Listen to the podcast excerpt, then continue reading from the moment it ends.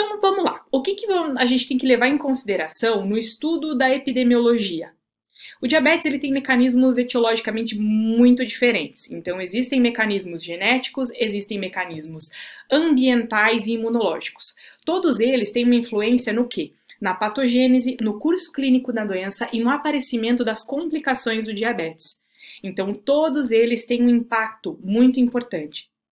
E o que mais que a gente precisa já ter, levar em consideração, já num primeiro momento? Não é só ter diabetes ou não que implica nas complicações, em todas as preocupações relacionadas a diabetes, mas é o controle da doença. Então, muito além do diagnóstico, nós temos que levar em conta se o paciente tem um bom controle da patologia ou não. Por quê? Porque pacientes com diabetes mal controlado ou não tratado desenvolvem complicações, quer dizer, mais complicações do que aqueles pacientes com diabetes bem controlado. E um ponto fundamental. Pergunta: é possível ter complicações do diabetes mesmo antes da hiperglicemia? Sim.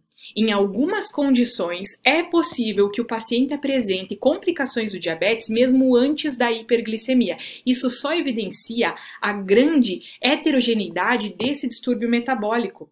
Então, existem vários mecanismos etiologicamente diferentes que vão corroborando para a construção de alterações metabólicas, então, do quadro de hiperglicemia e das complicações. Vários mecanismos, nem todos são especificamente 120% estudados, elucidados, mas é importante saber que existem várias causas, vários mecanismos etiológicos e que isso influencia muito em patogênese, curso clínico, surgimento de complicações.